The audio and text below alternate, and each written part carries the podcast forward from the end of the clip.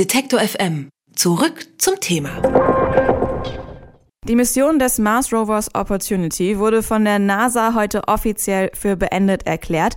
Anstatt der geplanten 90 Tage hielt der Roboter seit 2003 aber ganze 15 Jahre durch. Also alles in allem eine ziemlich erfolgreiche Mission. Doch nicht nur die Amerikaner sind auf dem Mars aktiv, auch deutsche und europäische Wissenschaftler verfolgen einige Projekte auf und um den Mars herum. Welche Missionen es derzeit gibt und welche Ziele die haben, darüber spreche ich jetzt mit Ernst Hauber. Er ist Planetengeologe beim Deutschen Zentrum für Luft- und Raumfahrt in Berlin. Guten Tag, Herr Hauber. Guten Tag. Gerade vor zwei Tagen hat das Deutsche Zentrum für Luft- und Raumfahrt eine Sonde mit dem Spitznamen Maulwurf auf den Mars in Position gebracht. Was ist denn die Aufgabe dieser Sonde? Die Sonde heißt InSight. Der Maulwurf ist ein Instrument, das wir hier am DLR gebaut haben und der Zweck ist, den Wärmefluss aus dem Mars zu messen. Wir wollen also wissen, wie viel Wärme derzeit aus dem Marsinneren an die Oberfläche entweicht, um daraus Rückschlüsse ziehen zu können, wie sich der Planet abgekühlt hat über die Jahrmilliarden und wie viel Wärme gegebenenfalls jetzt noch im Inneren ist. Und inwiefern können solche Erkenntnisse über den Mars dann zum Beispiel auch helfen, die Erde besser zu verstehen? Wir haben neun Planeten. Es gibt also gar nicht so viel Auswahl, wo wir forschen könnten. Und wenn man nur ein Exemplar hat, also nehmen wir an, wir hätten nur die Erde, dann ist schwer zu sagen, ob das auf der Erde allgemeine Gesetzmäßigkeiten wären oder ob es nur durch Zufall so gekommen wäre. Wenn wir verschiedene Planeten vergleichen können, hilft uns das enorm, die allgemeinen Gesetzmäßigkeiten von den Besonderheiten zu unterscheiden und allgemeine Modelle aufzustellen, wie sich Planeten entwickeln. Opportunity, ähm, die Sonde, die ja jetzt, äh, beziehungsweise die Mission, die jetzt beendet ist, gehörte bis jetzt zu den längsten Mars-Projekten der Raumfahrtgeschichte. Ähm, welche großen Erkenntnisse gab es da? Opportunity hat uns gezeigt, dass Mars früher sehr viel lebensfreundlicher war als jetzt. Das dürfte wohl die Haupterkenntnis sein. Die Sonde hat sehr viele geochemische und mineralogische Experimente durchgeführt und die zeigen uns, dass früher Wasser sehr viel häufiger und äh, mehr an der Oberfläche war als jetzt. Und dieses Wasser hatte auch zum Beispiel einen pH-Wert, also eine Säurehaltigkeit oder eine Alkalinhaltigkeit, die dem Wasser auf der Erde vergleichbar ist. Da hätten also Lebewesen wohnen können, wenn es sie denn hätte gegeben. Also Leben auf dem Mars äh, tendenziell möglich. Wie muss ich mir das vorstellen, wenn Sie jetzt sagen, diese Sonne hat Untersuchungen gemacht? Ich meine, reist ja jetzt kein Mensch oder so mit? Werden dann die Daten übermittelt oder wie läuft es dann ab? Wie kann man das, was die Sonne da weit entfernt auf dem Mars macht, äh, hier auf der Erde dann ähm, untersuchen? Die Sonde macht Messungen, die einem vorher programmierten Ablauf entsprechen. Die Daten werden dann alle digital aufgenommen. Es gibt also an Bord zum Beispiel ein Laboratorium, das macht Röntgenstrahlenmessungen. Es gibt eins, das macht mineralogische Messungen und so weiter. Alle Daten werden digital aufbereitet und dann zur Erde geschickt, wo sie dann im Endeffekt interpretiert werden. Okay, also es geht hier wirklich nur um Daten, aber so wirklich ähm, Gestein oder so vom Mars, gibt's das schon? Konnte man das schon untersuchen? Gab es da schon Überlegungen, das mal auf die Erde zu bringen? Ja, die Überlegungen gibt's seit 40 Jahren. Es ist aber leider immer noch nicht passiert.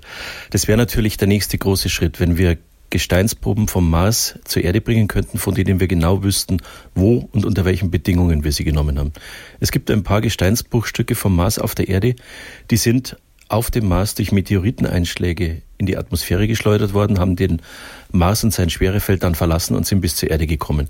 Aber leider wissen wir von diesen Proben nicht, wo sie am Mars rausgeschleudert werden sind. Wir kennen also den Kontext nicht.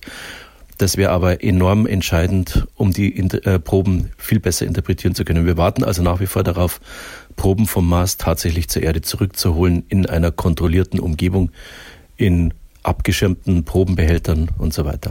Der Mars scheint dann derzeit irgendwie auch so ein Prestigeobjekt zu sein, so wie es der Mond in den 60er Jahren war. Kommen nach dem Mars jetzt auch andere Planeten in den Fokus der Wissenschaft? Ja, man muss allerdings sagen, Mars wird immer ein Dauerbrenner bleiben, weil er der einzige Planet ist oder zumindest der vielversprechendste, wenn man nach Leben suchen will. Ja, es gibt andere Planeten, die wieder im Fokus stehen, zum Beispiel der Mond. Wir bezeichnen den oft auch als Planeten.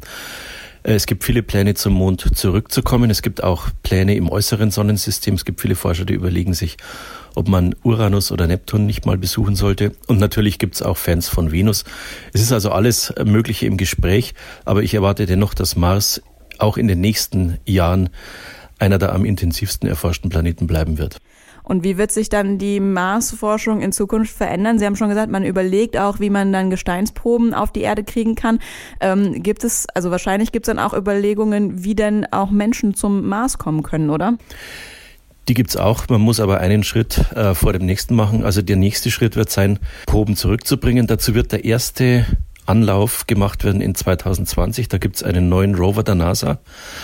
Der wird Proben aufsammeln. Er wird sie allerdings noch nicht zur Erde bringen. Er wird sie irgendwo ablegen und dann, so ist der gegenwärtige Plan, soll, wenn das Geld da ist, einige Jahre später ein zweiter Rover diese Proben aufsammeln und mit einer Rakete in einen Mars-Umlaufbahn bringen und dann hoffentlich, wenn das Geld nach wie vor dann reicht, eine dritte Mission soll diese Proben aus der Umlaufbahn vom Mars aufsammeln und zur Erde bringen. Und erst dann würde man darüber nachdenken, ernsthaft Menschen zum Mars zu bringen. Das wird wahrscheinlich noch mindestens 20 Jahre dauern. Ist es denn, wenn das so jetzt auch so ewig langgezogene Forschungen sind, nicht auch ein bisschen frustrierend, dass man ja nicht wirklich näher dran sein kann am Forschungsobjekt? Auf jeden Fall. Also die menschliche Forschung am Mars, die habe ich gerade erwähnt, wird noch etwas dauern, aber für mich äh, zum Beispiel persönlich wäre es schon sehr hilfreich, wenn wir endlich mal Proben hier auf der Erde hätten, von denen wir genau wüssten, wo sie kommen. Das ist seit so vielen Jahren im Gespräch, ist aber nie verwirklicht worden. Technisch wäre es möglich und jetzt sollte man endlich mal daran gehen, diesen nächsten Schritt zu machen. Dann kann man weiterdenken. Dann drücke ich die Daumen, dass dieser Schritt auch bald gemacht wird. Über aktuelle Missionen auf dem Mars, welche Ziele die haben und wie die Europäer dazu beitragen, darüber habe ich mit Ernst Hauber gesprochen. Er ist Planetengeologe und arbeitet am Deutschen Zentrum für Luft- und Raumfahrt in Berlin. Vielen Dank für das Gespräch. Sehr gerne. Alle Beiträge, Reportagen und Interviews können Sie jederzeit nachhören im Netz auf detektor.fm.